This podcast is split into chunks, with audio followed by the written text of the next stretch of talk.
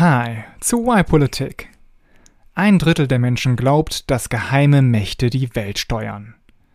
Das ist zwar nur eine Momentaufnahme, aber sie zeigt, dass ziemlich viele Menschen nicht mehr unserem demokratischen System vertrauen. In der Politik wird nun viel darüber diskutiert, wie Verschwörungsgeschichten und andere Fake News bekämpft werden könnten. Viele dieser Maßnahmen bekämpfen aber nur die Symptome und sorgen dafür, dass wir weniger Fake News und Verschwörungssachen angezeigt bekommen im Internet. Die Ursache dafür liegt ja aber viel tiefer, nämlich im Vertrauen und dem Verständnis, das wir gegenüber der Demokratie haben. Deswegen diskutieren wir in dieser Folge drei Lösungen, wie wir in diesem Land mehr fitte Demokratinnen und Demokraten bekommen.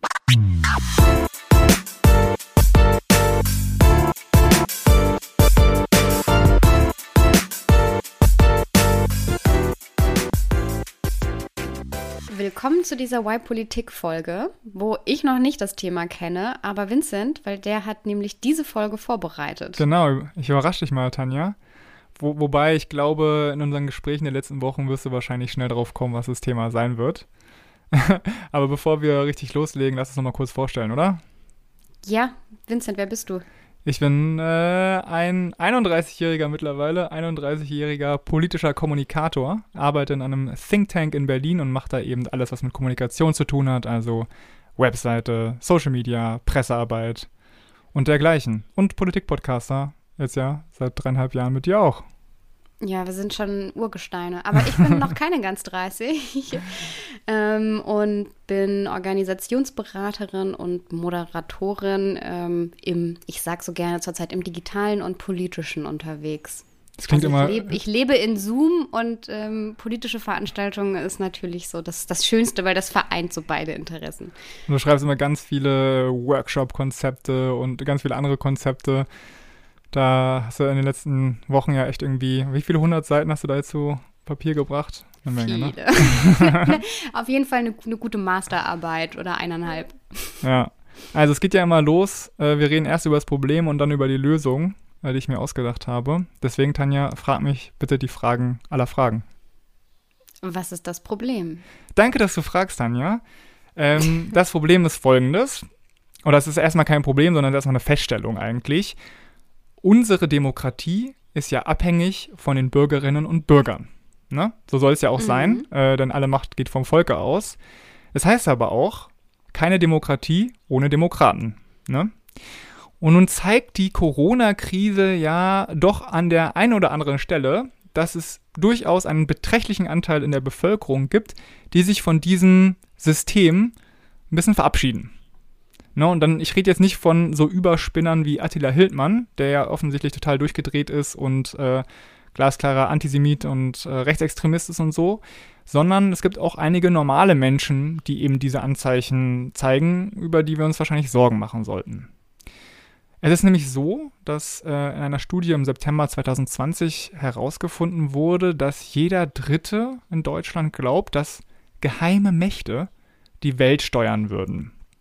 Und ein ähnliches Ergebnis zeigt auch die Leipziger Autora Autoritarismus-Studie, schwieriges Wort. Die hat nämlich herausgefunden, dass jeder Dritte glaubt, dass die Corona-Krise groß geredet wurde, damit einige wenige profitieren. Und ich deute das so, dass ähm, jeder Dritte in Deutschland schon zeigt, Anzeichen zeigt, dass da fundamentale Zweifel bestehen an unserem demokratischen System. Denn es ist ja so, wenn geheime Mächte die Welt steuern, dann funktioniert ja weder die internationale Staatenordnung offensichtlich, noch die Kontrolle durch die Presse. Die hätten das dann ja schon längst äh, aufgedeckt, wenn da irgendwas laufen würde. Ne? Und wenn Corona groß geredet wurde, dann kann das, was Angela Merkel so von sich gibt, jede Woche in den Pressekonferenzen, ja auch nicht so richtig stimmen. Also ich finde, diese Zahl, dieses Drittel verdeutlicht schon, dass wir da irgendwie gegensteuern müssen ich würde jetzt auch nicht sagen, äh, dass es zu spät ist oder so, ne? sondern ähm, es ist eher sind so Alarmsignale, die, glaube ich, wenn, wenn sie unbehandelt bleiben, auf lange Frist äh, uns eben, ja, unserer Demokratie echt schaden könnten. Ja, ich glaube, sehr laute Alarmsignale. Genau, ja. Das ist ja, das deutet sich ja nicht nur mehr an, sondern das ist ja schon, also wir sind ja mittendrin. Genau. Ich, äh, ich war mir auch überlegt, wie dramatisch ich jetzt in diese, in diese Folge starte. Und äh, ich hätte bestimmt auch noch mehr Umfragen gefunden, die das irgendwie andeuten, ne? Oder ich meine, wir, wir verfolgen ja alle die Diskussion, also die ganzen extremen Äußerungen und so. Gleichzeitig höre ich aber auch gerade ein Buch, wo die sagen, man soll nicht immer mit den Extremen kommen, sondern auch mal ein bisschen einordnen. Deswegen habe ich mir auch nochmal Gegenzahlen rausgesucht, die das so ein bisschen eingrenzen, was ich gerade ähm, gesagt habe. Also es gibt zwar bei einem Drittel offensichtlich äh, diese Anzeichen, aber gleichzeitig sind in anderen Umfragen ist es so, dass äh, zum Beispiel Vertrauen in den Bundestag auf ziemlich hohem Niveau ist, jetzt durchgängig in den letzten Jahren, nämlich 58 Prozent äh, Vertrauen in den Bundestag eher oder Vertrauen in den Medien war 2019, als es zuletzt abgefragt wurde in, äh, in dieser Umfrage. Da war es auf dem höchsten Wert seit 2001. Also ich glaube, es ist nicht, nicht so, dass uns die Demokraten komplett weglaufen hier in unserem System. Aber es gibt eben diese Anzeichen, die wahrscheinlich durch die Corona-Pandemie nochmal ja, stärker jetzt geworden sind, würde ich mal sagen. Ne? Mhm. Also ein Drittel mögliche Skeptiker sollte uns natürlich schon beunruhigen und deswegen ja auch diese, diese Folge. Was also tun? Ich wollte gerade sagen, die Folge über. Genau. Was ist denn die Lösung? Die Lösung, genau. Es gibt ähm, ja viel, was jetzt geschrieben wird über Fake News und äh, Verschwörungsgeschichten und so, wie man, wie man dem begegnen kann. Ich glaube, das sind natürlich alles einigermaßen richtige Ansätze, aber ich glaube, die fassen alle erst, also zu spät an. Das sind alles äh, Bekämpfung von Symptomen, ja. Aber entscheidend ist, ob die Leute. Politische Bildung. Ja. ja, ich habe ich, ich vor drei Minuten schon überlegt, ob ich, ob ich mir mal den Versuch wage. Ja, nee, du hast, äh, du hast es total erfasst. Ähm, Genau, also ich glaube. Und dann ist ja immer die Frage, es gibt bei, also so politische Bildung ist ja oft ähm, was, was aufkommt, wenn man versucht, an Probleme heranzugehen. Und ich finde, es gibt immer so zwei Richtungen. Die eine, die sagt, wir brauchen ein Schulfach dafür. Mhm. Und die andere, die das eher über so, wie soll ich es nennen, eben nicht, nicht in der Schule ansiedelt, sondern so Rahmenangebote, dass mhm. es ähm, irgendwie Zusatz, ja, Zusatzangebote gibt für Jugendliche oder man in der Zivilgesellschaft was macht oder in Jugendclubs damit arbeitet. Äh, das, das sind so zwei Richtungen. Ich bin jetzt gespannt, in welche du gehst. Tanja, was, Beide. was würdest du Oh, ja, genau. Darum genau. genau okay, wir, wir, kennen uns zu gut. Ja, genau. Also, äh, ohne zu viel zu verraten, ich habe mir drei Gebiete ausgesucht, wo man was tun sollte und wo auch schon einiges passiert, natürlich. Ne? Wir wollen ja auch immer positive Beispiele irgendwie anführen. Ist ja nicht so, dass wir hier alle in der Passivität versinken, sondern es gibt ja viele engagierte Leute. Genau, aber politische Bildung ist, glaube ich, der Schlüssel. Denn ähm, in dieser Studie äh, zur, zur Umfrage, wer jetzt an diese Weltverschwörungen glaubt, da, die wurde natürlich auch aufgesplittet so in verschiedene Gruppen, ne? also soziodemografische Merkmale, wie man das ja auch immer nennt. Und äh, was dort herausgekommen ist, ist, je besser die Bildung, desto weniger Zustimmung zu den Verschwörungsgeschichten. So. Die glauben nämlich nur 20% mit Abitur, aber 42% ähm, der Hauptschülerinnen und, und Hauptschüler, die eine Lehre absolviert haben. Und das ist natürlich dann schon ein bisschen, also ein Drittel ist, glaube ich, so, okay, Achtung, hier passiert was, aber 42 Prozent, also geht ja fast in Richtung Hälfte, ist schon ein Alarmsignal. Ne? Also wenn äh, Leute mit einem Hauptschulabschluss und einer, und einer Lehre äh, dann so nah dran sind an diesen Verschwörungsgeschichten, dann glaube ich, müssen wir echt gegensteuern. Und ähm, ja, ich, wahrscheinlich liegt es nahe, Tanja. Kannst du dir denn vorstellen, warum äh, Leute mit äh, eher diesem äh, niederen Bildungsabschluss mehr an Verschwörungstheorien glauben, als äh, die, die auf dem Gymnasium waren? Mm, ne, jetzt eine These, die tiefer geht, als zu sagen, mehr Bildung gleich mehr Medienkompetenz und Zusammenhänge verstehen. Ja. Ja, also ich glaube, das ist es. Das klingt jetzt natürlich vielleicht wenig überraschend, aber ich glaube, das ist es. Das ist es. Und ich habe da mal versucht herauszufinden, wie viel Politikunterricht es eigentlich gibt. Und hätte ich das jetzt alleine gemacht, ähm, dann hätte ich wahrscheinlich ein Jahr gebraucht. Denn ihr wisst, Bildung ist Ländersache und jedes Land hat da unterschiedliche, unterschiedliche Regelungen, nennt die Fächer anders, äh, gibt unterschiedliche Unterrichtsstunden und so weiter. Aber glücklicherweise gab es da eine äh, Studie von der Friedrich-Ebert-Stiftung, wo jemand mal sehr viel Zeit investiert hat, das alles rauszufinden. Und tatsächlich kam da raus, schon in den Klassenstufen 5 bis 10, ne, das sind ja also die, die eigentlich alle noch mitnehmen. Wenn ich jetzt über 11. bis 13. Klasse reden würde, dann wären natürlich alle raus, die nicht auf dem Gymnasium sind. Deswegen 5 bis 10, da haben äh, die Gymnasiasten schon im Durchschnitt ein bisschen mehr Politikunterricht als, als alle anderen. Und dann in der Oberstufe ist es ja natürlich nochmal stärker, äh, wo du dann auch erst die ganzen Politikleistungskurse und so weiter hast. Ähm, und wo oftmals auch erst Politik erst dann als Grundkurs oder so angeboten wird. Also Leute mit einem Gymnasialabschluss sind einfach besser gebildet in der Politik. Und dazu kommen ja nochmal andere Faktoren, über die ich nachher auch rede, die das auch beeinflussen. Aber es ist klar, du hast einen total großen Vorteil, wenn du auf dem Gymnasium warst, um unseren Staat, die Politik und so weiter zu verstehen.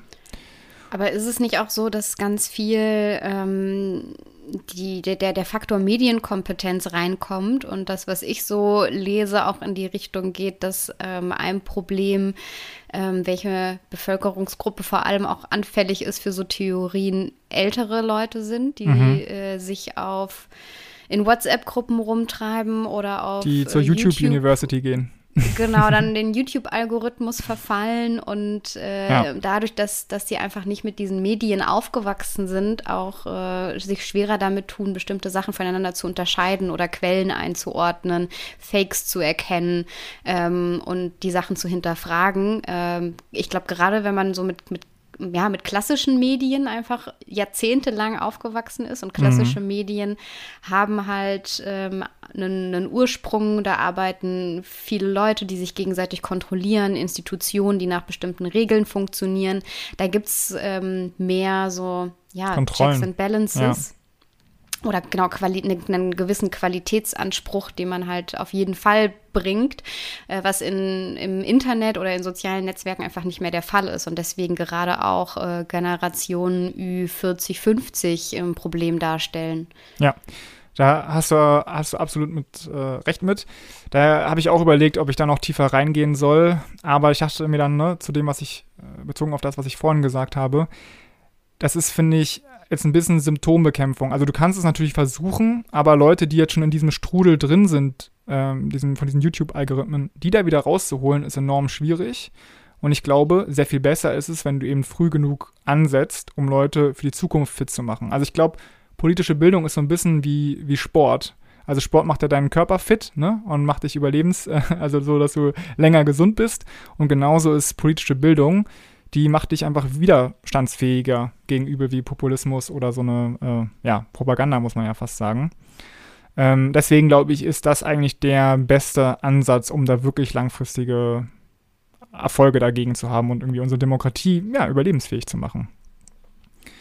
Ähm, ja, was ich jetzt noch sagen wollte, also dass die, du hast die Herausforderung schon total umrissen. Ne? Es geht halt nicht nur um äh, nicht nur um politische Bildung eigentlich und äh, wenn Jugendliche befragt werden, wo sie denn ihre Politik, ihr Politikwissen herziehen und so und sich, wo sie sich mit Politik beschäftigen, dann antworten ganz viele eben auch erstens die Eltern, wahrscheinlich wenig überraschend auch, Gleichaltrige und, was du jetzt auch schon angesprochen hast, die Medien. Deswegen äh, komme ich aber nachher auch noch äh, zu den Medien. Also es geht nicht nur um politische Bildung in der Schule, sondern auch sonst wo.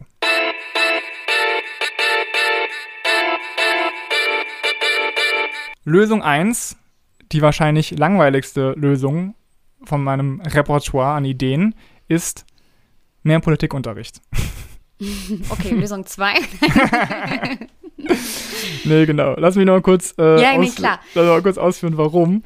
Ich weiß es jetzt wirklich, äh, der denkt alle, okay, ja, das ist jetzt ja revolutionär.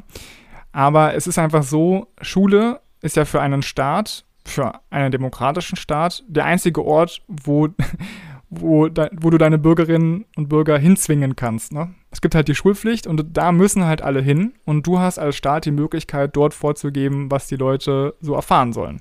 Und da ist natürlich irgendwie Mathematik ist wichtig und dass man richtig lesen und schreiben lernt, ist wichtig. Aber Politik ist eben auch sehr wichtig. Aber muss es wirklich Politik sein oder könnte es nicht auch kritisches Denken sein oder Ausbildung zur Demokratin, zum Demokraten oder eben Medienkompetenz. Also würdest du das so einschränken oder ist es nicht generell so ein breiteres Fähigkeitenset? Ja, ist, ähm, okay, jetzt muss man natürlich also zwischen diesem Wissen und den Fertigkeiten unterscheiden. Und ich Mhm. glaube, ähm, das ist heutzutage, sagt man ja auch, das Wissen muss, man muss nicht mehr so viel auswendig können, weil man kann auch einfach alles bei Wikipedia nachschlagen, aber es geht eher darum, dass man ja diesen, diesen lernt, wie, wie man sich dem nähert, ne? Also diese, so Kompetenztraining. Und ich glaube, es ist heutzutage, wenn ich das richtig sehe, so, auch schon so eine Mischung, ne? Also sie sollen natürlich beides kriegen. Und ich glaube, man braucht als auch beides. Also irgendwer muss dir ja mal erzählen, wie so eine Bundesregierung überhaupt gewählt wird. Ne? Du musst dann nicht irgendwie jede kleinste Entscheidung des Gesetzgebungsverfahrens wissen, aber ich glaube, so eine gewissen Basis an Wissen ist schon einfach nötig. Dass du, es gibt halt, es gibt halt, manche Sachen sind halt richtig und manche Sachen sind halt falsch. Und ich glaube schon, dass das zum, zum Politikunterricht dazugehört. Jetzt muss ich aber gleichzeitig sagen, es gibt nicht überall Politikunterricht. In vielen Bundesländern gibt es gar keinen Politikunterricht, sondern der heißt dann anders, heißt dann irgendwie äh, Gesellschaftskunde oder so. Oder Politik und Wirtschaft, wo dann verschiedene ja, ich Sachen. Hatte, ne? Ich hatte Gemeinschaftskunde, aber es war trotzdem eigentlich Politik. ja, genau. Das also heißt es nur gibt, anders. ja, es gibt da ganz viel, ganz äh, verschiedene Ansätze. Und wenn man das jetzt aber alles mal so zusammenmischt, ne, und jetzt, wir nennen es jetzt einfach mal Politikunterricht, der Einfachheit halber, dann äh, habe ich in dieser Friedrich-Ebert-Stiftung Studie ähm, herausgefunden, und die verlinken wir auch in den Show Notes, auf jeden Fall, ähm, dass da, der haben mal zusammengezählt, wie viel Politikunterricht es eigentlich gibt. Also jetzt, wie gesagt, alles zusammengenommen, ne? Also, wie, jede wievielte Stunde ist denn Politik? In den Klassenstufen 5 bis 10 jetzt wieder. Was glaubst du denn? Wo ist so, wo ist so das Mit Mittelfeld? Wie viele Stunden hat man denn in der Woche? Sechs mal fünf? 30? Ja, ungefähr 30, würde ich sagen. 30, 34, sowas hat man. Dann jede 35. Mhm. Hast du, äh, hast du fast richtig. Äh, super. Also ich hab mir, ne, da gibt es ja die, die verschiedenen Bundesländer wieder. Und da habe ich mir mal das Bundesland angeguckt, was genau im Mittelfeld liegt. Das ist nämlich Hamburg.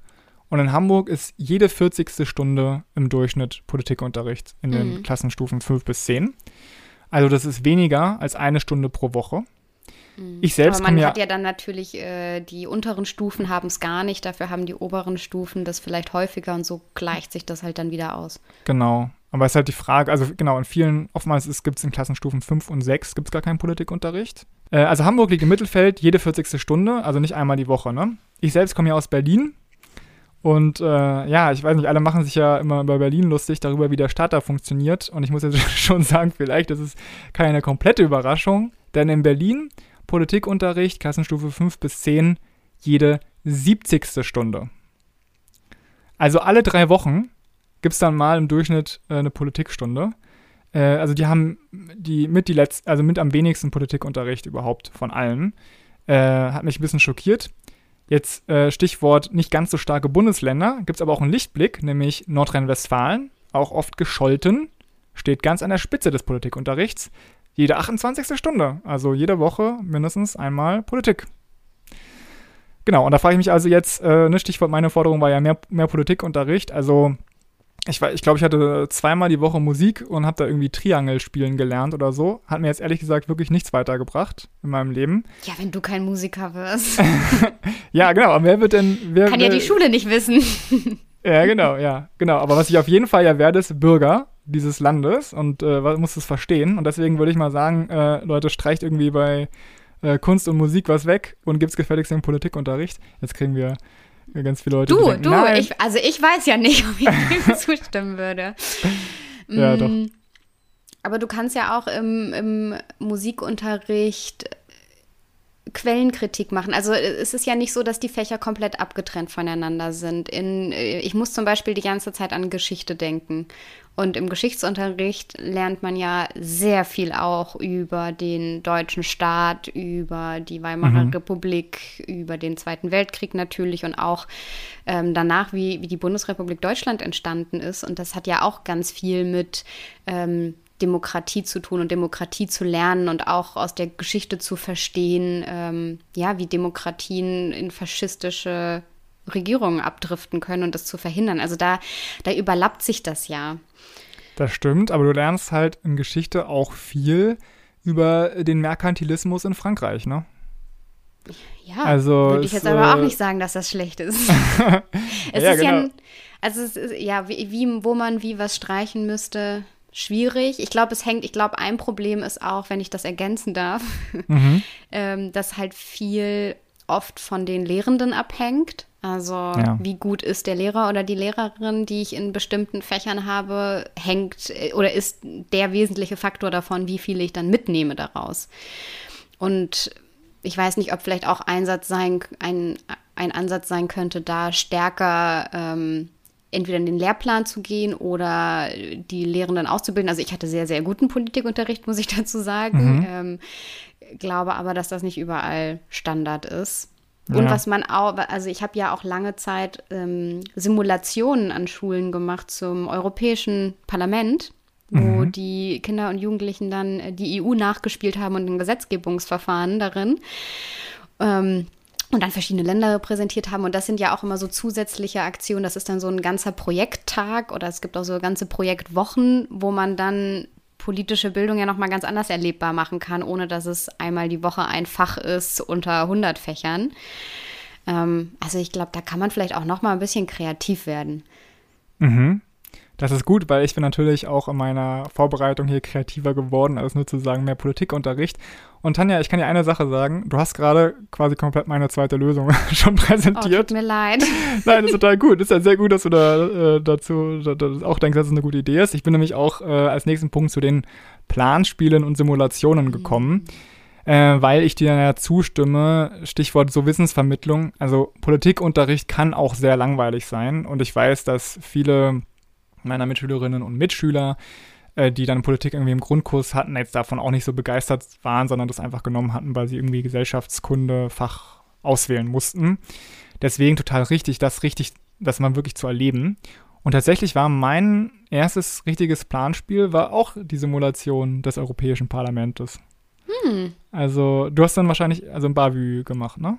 Nein, ich habe die ja geleitet. Ich war Simulationsleiterin. Wo denn? Ähm, das war eine, so eine Organisation, die so politische Bildung macht. Eurosoc heißen die, Eurosoc ah. Digital. Und äh, da mhm. bin ich zweieinhalb Jahre immer mal wieder dann, ja, so freelance-mäßig mitgefahren und wir ah. haben so ganze Stufen dann das EU-Parlament nachspielen lassen. Mega das stark. Wusstest ja. du gar nicht? Nee, das wusste ich nicht von dir. Guck mal, hier ein Fact. Tatsächlich kannten wir uns da schon. Ach krass, ja. Aber äh, ich nee. weiß was Zweites über dich, was wir beide gemeinsam haben. Ich weiß nicht, ob du dich daran noch erinnerst. Aber uh das kommt jetzt bestimmt. Ich kann dir die Bühne bereiten. Schule als Start. Ach so, ja, darüber wollte ich auch noch reden, genau. Also ich, äh, genau, bevor ich zur Schule auf, äh, im Start komme, wollte ich noch kurz was, äh, wenn Leute jetzt so ein Planspiel nicht mit, noch nie daran teilgenommen haben, ne? Also erstmal, ich finde das Wort Planspiel ist ein richtig lames Wort. Klingt überhaupt nicht äh, spaßig, ist aber mega spaßig. Also was man da zum Beispiel macht, ist jetzt in meiner Simulation Europäisches Parlament hier in Berlin von der jungen europäischen Bewegung, kann ich nur empfehlen. Ähm, da ist man dann wirklich für zwei Tage Europaabgeordneter. Und es war hier in Berlin natürlich, haben wir ein bisschen Premiumplatz. Das war nämlich der erste Tag im Bundestag, da in so also ne Nebenräumen des Bundestages, muss man sagen. Aber der zweite Tag dann im Berliner Abgeordnetenhaus, also unserem Staatsparlament hier in Berlin, richtig im Plenarsaal. Da okay, das, ist schon, das ist schon dann fancy. Das war richtig fett einfach. Und ähm, was man da so erlebt, ist eben, okay, es gibt Fraktionen, es gibt Abstimmungen, es gab Unterhänd Unterhändler, es gab richtig, wir haben Deals gemacht auf dem Flur, dass ich war da einer so einer Unterhändler und bin dann also von meiner Fraktion äh, mit einer Mission dann in, äh, zu, haben wir den Unterhändler von einer anderen Fraktion getroffen und dann haben wir versucht, so Deals zu machen und dann gab es da teilweise auch, dass sie sich nicht daran gehalten haben, dann gab es da Drama und so weiter. Und ähm, ja, Fra Fraktionszwang lernt man da auch, warum der so wichtig ist und wie sauer man ist, wenn man in der Fraktionsführung ist und diese verdammten anderen Fraktionsangehörigen nicht mit einem abstimmen und deswegen die ganzen Deals einen um die Ohren fliegen. Ah, also es war sehr, aufre sehr aufregend. Dann, dann habe ich da auch im Feedback-Formular geschrieben, also ich habe hier mehr gelernt in den zwei Tagen als äh, vorher ein Jahr im Politikunterricht. Und siehe da, im nächsten Jahr stand auch genau das dann als Werbung quasi. Äh, hier habe ich mehr, gelernt als ein Jahr im Politikunterricht auf deren Webseite. Ja. Also es äh, macht mega Spaß und ich finde tatsächlich, das sollte Pflicht werden, weil wenn man sich die Statistiken anguckt, ähm, dann ist es eben so, dass viele davon noch nie irgendwas gehört haben, weil, das, äh, weil es keine engagierten Lehrerinnen oder Lehrer gibt, die das eben den Leuten ranführen. Ne? Also ich wurde darauf auch aufmerksam gemacht. Du brauchst also irgendjemanden, der dir sagt, dass es solche Angebote überhaupt gibt. Ja, einfach mal googeln. Wir können ja ein paar Sachen verlinken. Mhm. Ähm, das meiste ist sogar kostenlos, weil das dann von der EU gefördert ist ähm, oder Ja. aus anderen Förderprogrammen. Und wir haben das immer einen Tag lang gemacht. Mehr Tage sind natürlich noch besser. Dann findet man sich so stärker in die Rolle ein. Ja. Und man kann das ja dann gut wieder aufgreifen und dann ähm, reflektieren. Also, dass man dann genau vergleicht, was habt ihr wahrgenommen, wie hat sich das angefühlt und dann Politikerinnen und Politikern geht es gar nicht so viel anders. Ja. Und auch Also- Verst- Verständnis füreinander zu schaffen. Ja, Ja. also was ich da gelernt habe, ist halt, wie schwierig es ist, eine Einigung zu finden, wenn du andere, wirklich andere Interessen hast als, als, als das andere Lager.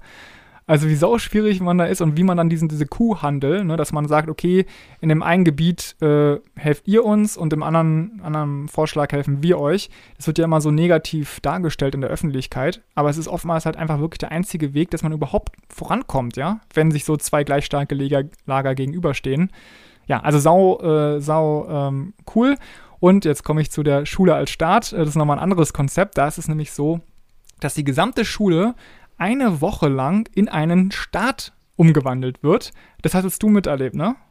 Ja, ich war damals in der, ich glaube, siebten Klasse, als das Genau. bei mir hat- äh, gemacht wurde in der Schule. Also die Ja, noch- gesamte Schule, inklusive Lehrerinnen und Lehrer, Genau. die dann auch einen neuen Job dort in diesem Staat finden müssen. Was, was hast du denn gemacht? Was war dein Job?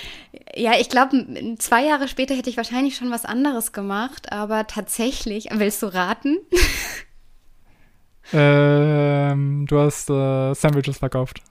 Ja, ich habe ein Unternehmen gegründet, aber wir haben, ähm, wir haben Fotohintergründe gehabt, äh, die wir selbst gemalt haben auf Leintüchern und haben dann ähm, ja, Polaroid-Fotos als Erinnerung für ähm, Besucherinnen und Besucher, Touristen, äh, Ja. die in diesem Staat zu äh, Besuch kamen, gemacht und das dann hübsch verpackt. Und so habe Ja. ich ein Unternehmen gegründet. Unternehmerin. Ja, krass, ne? Ich habe Ja. auch einmal, nur, ähm, ich habe auch vom Ordnungsamt dann mal so Zettel hingeklebt bekommen. Wir haben einmal zu früh Feierabend gemacht und so. Das war dann, also man, man, man kriegt die Demok äh, Demokratie, die Bürokratie auch direkt zu spüren. Ja. Genau. Also, das heißt, es ist ja wirklich nicht nur, es gibt nicht nur Läden, so wie jetzt dein, sondern es gibt ja eine richtige Regierung, Parlament, eine eigene Presse, anscheinend ein ein Gericht. Bei uns gab es ein Standesamt, man konnte sich trauen lassen. Wirk- Wirklich.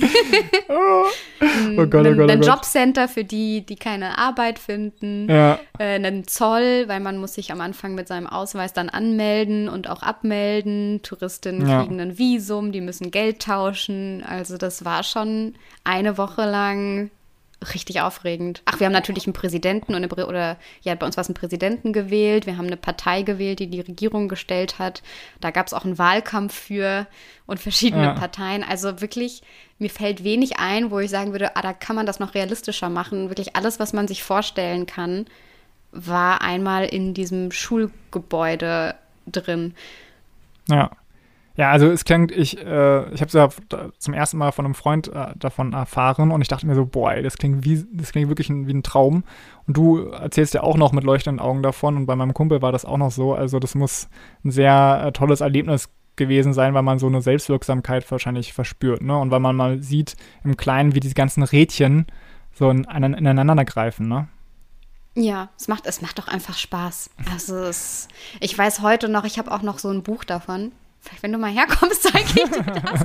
So ein Buch, wo das alles dokumentiert wurde. Wir haben damals abgestimmt, wie unser Staat heißen soll, äh, wie die Währung heißen soll. Also deshalb wurde auch alles basisdemokratisch ähm, dann in der gesamten Schule entschieden. Es ist natürlich wahnsinnig aufwendig in der Vorbereitung. Da gibt es aber auch, ähm, ich weiß gar nicht, wen man da ansprechen kann. Wir suchen das mal raus, aber da gibt es auch Initiativen, ich, hab die das mit einem machen. den verlinken Okay. wir auch, ja. Und man braucht dann ein Projektteam und äh, dann bereitet man das halt lange vor. Aber es lohnt sich auf jeden Fall. Also wenn man eine Projektwoche macht, Schule als Start, immer wieder gern. Empfehlung ist hiermit rausgegeben. Ja, äh, offizieller Y-Politik-Stempel, gute Idee. Grad wertvoll. ja, genau. Ja, stark. Dann haben wir jetzt ähm, zwei Ideen schon besprochen. Ne? Erstmal mehr grundsätzlichen Politikunterricht und dann mehr außer, also außerplanmäßige Aktivitäten, die einen eben nochmal Politik verdeutlichen. Und mit Sicherheit gibt es auch mittlerweile ganz viele digitale Planspiele. Also wenn es äh, vielleicht Mhm. Leute gibt, die ihren Unterricht, der digital abläuft, da auch mal was Neues machen wollen. Da gibt es mit Sicherheit auch jetzt schon ganz viele Sachen, die digital Naja. funktionieren. Also die CMAP ähm, 2020 war auch digital. Was ist die CMAP? also Simulation Europäisches Parlament. Ja. Äh, da, wovon ich vorhin schon geredet habe, ja. Genau, und hoffentlich geht es dann ja bald wieder, bald wieder normal. Also klar, Schule im Start nur online machen ist wahrscheinlich schwierig. Aber die Zeiten werden wieder besser. Corona wird irgendwann vorbei sein. Und jetzt kommen wir zu dem, was du, glaube ich, schon äh, zweimal angesprochen hast, nämlich äh, Medien. Offensichtlich sind Medien super wichtig für die Demokratie. Und ähm, ja, das Gute ist, ne, Medien sind heute so offen wie nie. Ich meine, du und ich haben einen Podcast, hätten wir vor 20 Jahren nicht machen können, weil es die Technologie noch nicht dafür gab. Da Das Schlechte ist aber- uns in eine Radiofrequenz eingehackt. ja, so Piratensender, ne? ähm, genau, das Schlechte ist aber, Medien sind so offen wie nie. Also es gibt eben auch sehr viele ähm, nicht so gute Kanäle. Und hast du ja schon gesagt, ne, die Algorithmen ziehen einen da auch so richtig rein. Und das ist tatsächlich eine Gefahr, weil YouTube wird vielleicht von einigen noch belächelt oder da wird nur Blödsinn angeschaut, denkt man so. Aber nein, jeder zweite Jugendliche informiert sich schon regelmäßig über das Medium zu politischen oder anderen Fragen. Ja, also um, um Wissen zu kriegen. Und dann ist es natürlich besser, wenn man das von einer seriösen Quelle kriegt, als irgendwie von diesem Volkslehrer, der da, äh, der da auch, glaube ich, mittlerweile rausgeflogen ist, weil er halt einfach äh, ein Rechtsextremist ist. Mhm. Ja. Und wir reden ja auch manchmal davon, ne, von irgendwie MyLab oder kurz gesagt, das sind ja echt klasse, ähm, klasse Kanäle. Deswegen glaube ich, insgesamt sollte man auf jeden Fall positiv eingestellt sein gegenüber YouTube und den anderen Kanälen. Aber es gibt eben auch Schund. Und auf diesen, äh, wie du gesagt hast, fällt die ältere Generation auch gerade ja massenweise rein. Deswegen für mich die Lösung, wir brauchen mehr von den besseren Kanälen. auch wieder ganz einfach. Und tatsächlich gibt es da auch einen Hebel, äh, den du natürlich schon kennst, nämlich ich rede von Funk. Funk ist das Inhaltenetzwerk der öffentlich-rechtlichen. Ich kann mir gut vorstellen, äh, wenn ihr uns jetzt zuhört und ähnliche Medienformate verfolgt, dann sind wahrscheinlich viele von denen tatsächlich ein Produkt von Funk. Es sind nämlich insgesamt über 70 Formate mittlerweile, die die draußen haben, die die betreuen. Davon werden auch immer wieder welche abgeschaltet, neue kommen dazu und so. Und gemeinsam erreichen diese 70 Formate also mehrere hundert Millionen von Aufrufen äh, insgesamt. Also haben tatsächlich eine große Reichweite aufgebaut. Und das, obwohl die ein absolut lachhaftes Budget haben. Also die haben im Jahr 45 Millionen Euro zur Verfügung.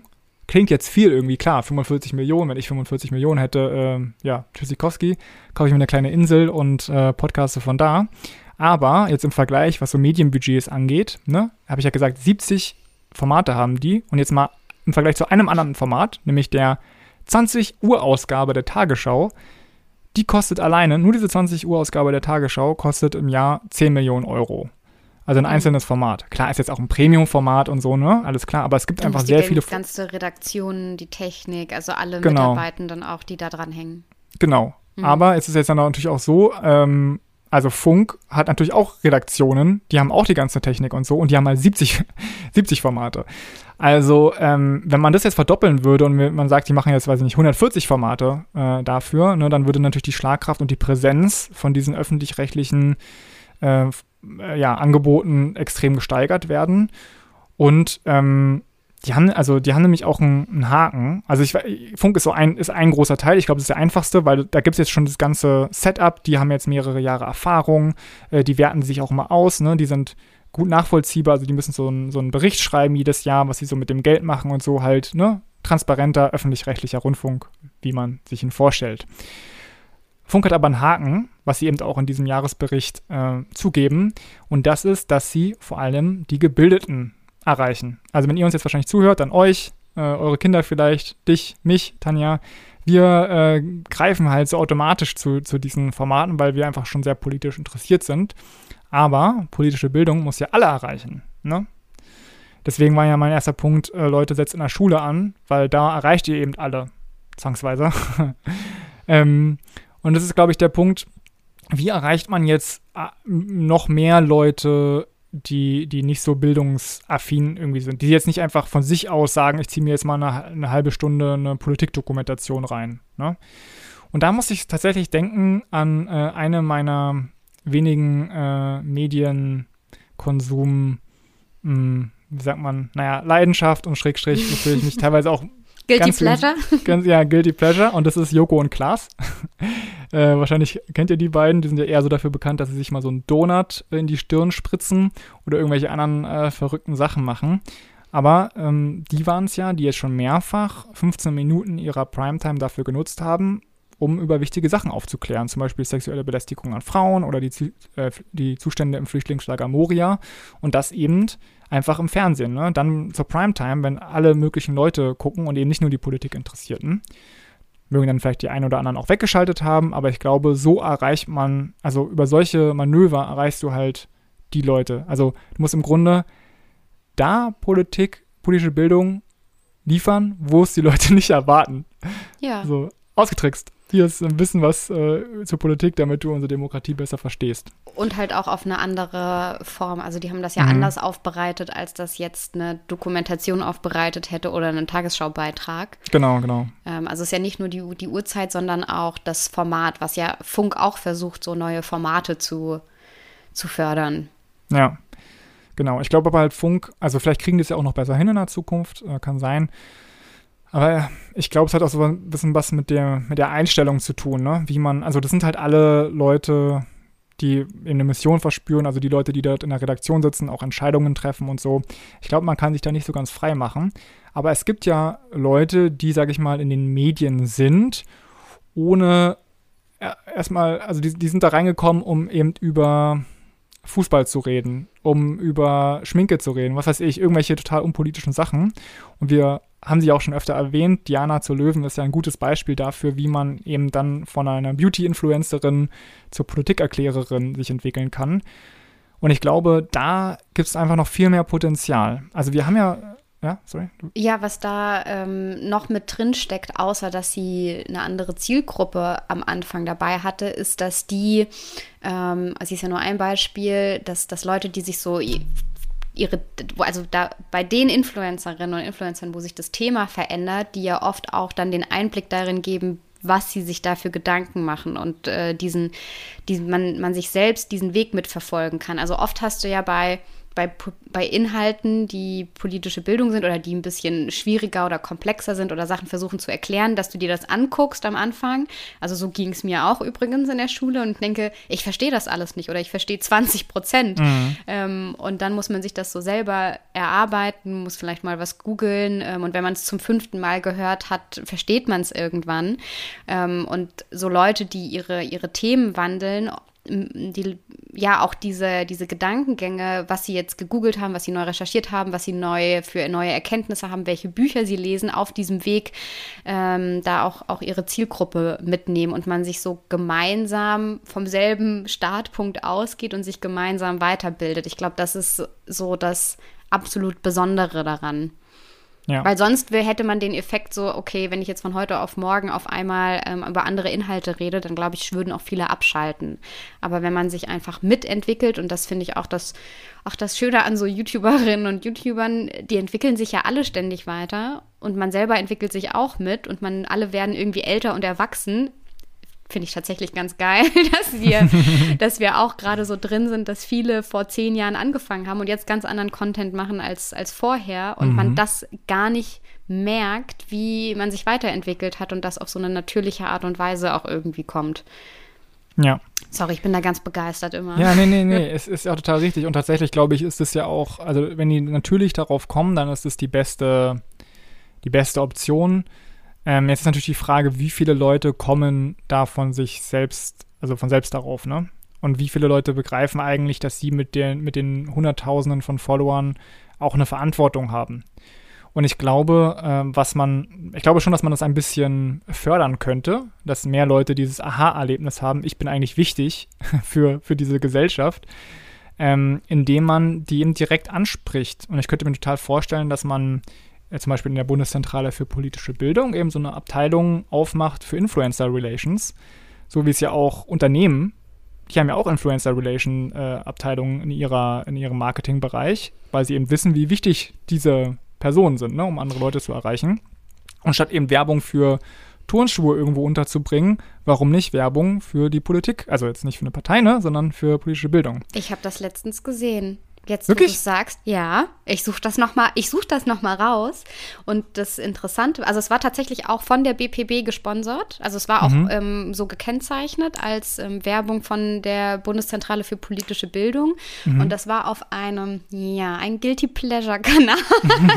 Ja, jetzt raus Ähm, damit. Obwohl, so oft, so oft gucke ich das gar nicht. Aber es ist, es Ja, war ja. eben nicht die klassischen, wo man schon weiß, ähm, die machen auch so politischen Content mal, auch wenn sie woanders herkommen, sondern es war so völlig out of the blue. Also ich war auch selber total überrascht und ähm, eher auch so eine, so eine, so eine Person, die sich äh, äh, die, die ihren Abschluss nicht gemacht hat, also die Schule äh, abgebrochen hat Mhm. und ähm, auch, ja, ne, ja, so, also ich glaube, eigentlich nicht so Leute erreicht wie wir, was ja Okay, total gut ich habe ist. ich hab, äh, guck- gestehen, dass. Ich gucke ja, da ich hab- mal nach. Ja, wie, aber wie heißt jetzt die, dein, dein Guilty Pleasure-Kanal? Ich habe hier zugegeben, Ich- dass ich Joko und Klaas-Fan bin. Jetzt musst du auch sagen. Ich, ehrlich gesagt, ich gucke die so selten, ich kann ja gar nicht auf Anhieb sagen, wie die heißt. Okay. Na gut, dann äh, verlinken wir die vielleicht als Beispiel. Aber ich glaube, da gibt es schon Tendenzen hin. Mir Mhm. ist jetzt noch was anderes eingefallen, aber auch spontan, worüber man Mhm. gehen könnte. Ähm, die haben ja alle Managements. Es gibt ja so Mhm. große Managementagenturen, die viele dieser Influencerinnen ähm, ja, managen, dort Kooperationspartner ähm, filtern, aussuchen, denen vorschlagen. Und da kommt es natürlich stark darauf an, wer arbeitet dort. Sind dort Marketing-Expertinnen und Experten, die da arbeiten, oder ähm, wenn man dort auch Leute reinsetzen würde mit so einem gesellschaftlichen Anspruch, dann könnte man das auch über so ein, so ein Management, Managementagenturen stärker in diese, ich sage jetzt mal, Szene tragen. Ja. Ja, ist vielleicht auch noch eine Idee. Also, genau, ich glaube, die Bundeszentrale für politische Bildung, die haben auf jeden Fall jetzt so eine Bewegtbildabteilung irgendwie, weil die eben auch gemerkt haben, wie wichtig das ist. Und ich habe mal geschaut, 2019 zur Europawahl zum Beispiel haben sie mit Rob Bubble zusammengearbeitet. Ähm, da die, die Videos zur Europawahl haben auch mehrere hunderttausend Leute geschaut. Also da gibt es total, ähm, ja, da gibt es total viel Potenzial, glaube ich.